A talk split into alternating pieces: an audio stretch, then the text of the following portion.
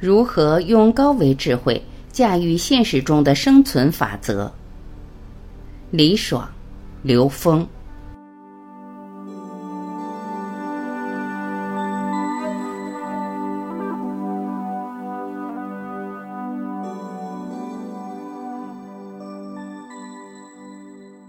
李爽，大家好，今天和大家一起分享人的心灵在生态中所起的作用和创造力。在闯祸中不断提问。我想先从我这四十年的艺术创作开始讲起。我一直非常想把自己生存世界变得美好，但是在我年轻时。总是被一些不由自主的冲动去驱动着改造很多东西。如果改造不了，我就去画。我非常不愿意受到社会及家庭、学校的限制。可以想象，我是一个常常惹祸的人。我惹祸，并不是因为我有暴力行为或是脾气不好。相反的，我是一个很愿意与人友善的人。但我做的东西常常不太合时宜。这也就是我一味的想着只做自己，却忘了社会的规则。在这其中，正是因为这些犯规，让我作为一个年轻人、一个孩子，在艺术中关于我是谁、这个世界是什么等等这些问题中，不断的询问着自己，一直磕磕绊绊的往前走。你的职业就是修行道路。今天我对于美的创造又有了一些更广义的理解。我认为，其实人人对美都是有直接感觉的，人人都有创造美的意愿。你看，我们在家里做饭，我们改造自己的房间，都是对美的一种追求与渴望。实际上，美就是当你在宁静中，你可以接收到的创意。当创意延伸出来的时候，你的行动和创意有一个圆满的合作，也可以说是阴阳两个能量在每时每刻的平衡互动，或者是完美的运转。任何一个人都可以根据自己不同的生命属性，发展出一套合适自己的创作方法。有人是做音乐，有人绘画，有人做园艺，各种各样。这个世界什么都不缺。但同时，我今天觉得，任何一件事情你做的背后，都有对神圣、对高维的向往。所以，每个人的职业都是我们修行的道路，没有一个法门比另外一个法门更优越，只是大千世界不同的颜色。如果你的馒头、你的盘子、你家的猫都是红色，有人问你什么是红色，你根本说不出来什么是红色。所以，大千世界的美好就在于每一件事情、每一个人、每一个法门都是在互相衬托。一场争论风暴。回顾我们人类历史，我们看到的到处都是冒着黑烟的争吵。我现在在法国，由于疫情，我没有回去。一开始，法国对中国的疫情还是一种高高挂起的心态。他们摇头叹气的惋惜，都带有一种优越感。突然，当灾难降临到他们国家的时候，出现的就是一场争论风暴。所以，我们到今天为止还是一场舌战。不仅是舌战，我们在互相抗争、互相战斗。整个世界都是在一个充满分离感、没有意识的恐惧中。刘峰。今天这个话题很有意义，生态与艺术创造力，实际背后的标题叫生态智慧。时空边界与游戏规则。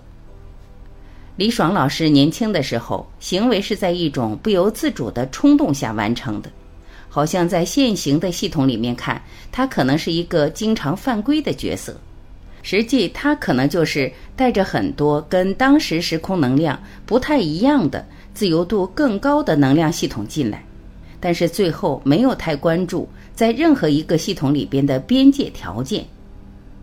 这一点实际上在我们现在的，特别是近代年轻人身上，其实也越来越明显。这些年轻人应该带着更多的高维意识，占的比例更高，所以在现实中越呈现出一种率真的、和对未来和对当下能量的直感体验。这也不难解释为什么现在年轻人对游戏类的东西有痴迷，因为它能够在一个很狭小的空间里面，让人体验这种高密度的信息叠加，把虚拟世界的表达跟现实之间可能超现实的部分表达得更丰富，这样会让年轻人的能量有一个出口。为什么需要这样的出口？是因为我们人类建构的知识系统障碍了我们跟高维智慧的关联。生命的本能会让人越来越多的期待和更高维能量的关联。实际上，自由很美，是具有同等层次的。也就是你的自由度达到什么境界，你就能够体验和创造那个境界的美。李爽老师后来成为一名艺术家。他生命实践的过程中是在不断的突破自我，同时他也在跟现实游戏规则的磨合之中，慢慢的理解，如果把一个人的生命价值呈现在这个时空里，这个时空的游戏规则和边界条件是必须要考虑的。很多人有很好的天赋，但是因为他对自己所存在的时间、空间游戏规则不太了解。他不知道自己选择了一个复杂的游戏规则，才能彰显自己智慧的提升，才能挑战自己智慧的局限，突破自己智慧上的障碍，获得内在提升，在有限的空间里演绎出更精彩的生命。当一个人在一个小的舞台上能够精彩地演绎他的生命时，获得大平台是自然的事情。很多人不一定了解这个情况。所以在一开始呈现的有两种趋势。第一种趋势，迅速被现实这种游戏规则给修理了，就变成了规则的奴隶。第二种趋势，读懂游戏规则，开始真正很有效的利用游戏规则去呈现生命智慧、自己内在生命功课的提升。就这两个情况，实际同时出现在我们每个人的身上。那么，现在时空的发展趋势就是新型人类越来越注重自己内在的高维体验，而对于三维的游戏规则，他们在遵守的基础上也有突破的意识。当然了，我们人类建构的三维游戏规则实际是一个很强悍的游戏规则，所以在游戏规则里面真正发挥出自己的智慧，而获得自己智慧的成长，其实是可以的，前提是。必须要读懂自己所在的时空存在游戏规则。我们在考场上要知道考场有考场的规定，所以这两部分其实都跟智慧相关。这也是我们在谈到生态智慧的时候特别重要的。跟李爽老师在谈前面的这一部分得到的启发就是，一个带着高维智慧的人在这个时空里。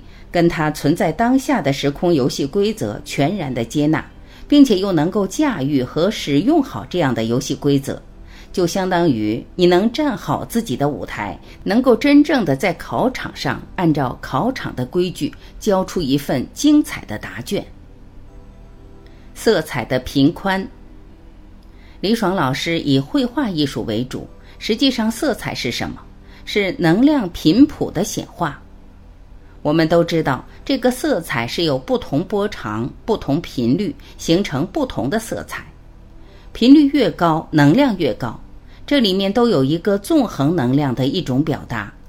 色彩的平宽实际是包容的范畴。当绘画的整个色彩非常丰富的时候，对协调性的要求就更高。它对整个色彩的驾驭能力要求就越高。这也就是这个人驾驭色彩的平宽是否足够宽。当他足够宽的时候，他能够把不同的色彩组合起来，让你有一种非常和谐美好的外显呈现和一个非常和谐美好内在的呈现。所以，色彩跟音乐有着异曲同工的作用，它都是能量波的一种叠加的效果。这就是要求一个生命。在一种和谐的能量状态下，它才能呈现出这种美。不同文化文明背后的共同指向，其实每一个文化、每一个文明的神明在最高境界是合一的，只是他们用了不同的表达方式。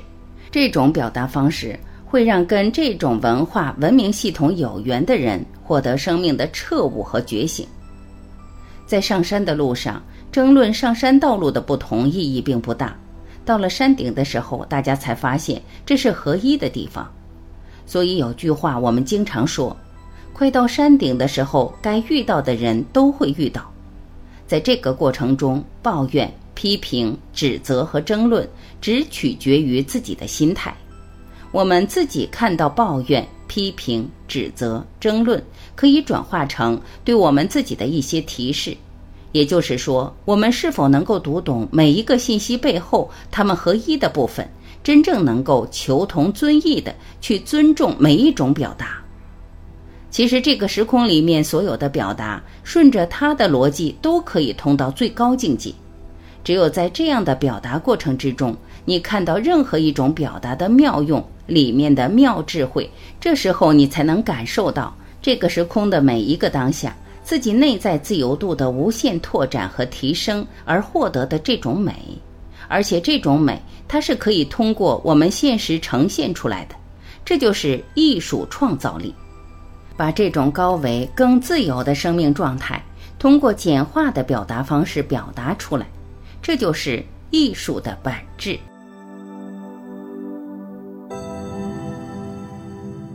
感谢聆听。我是晚琪，我们明天再会。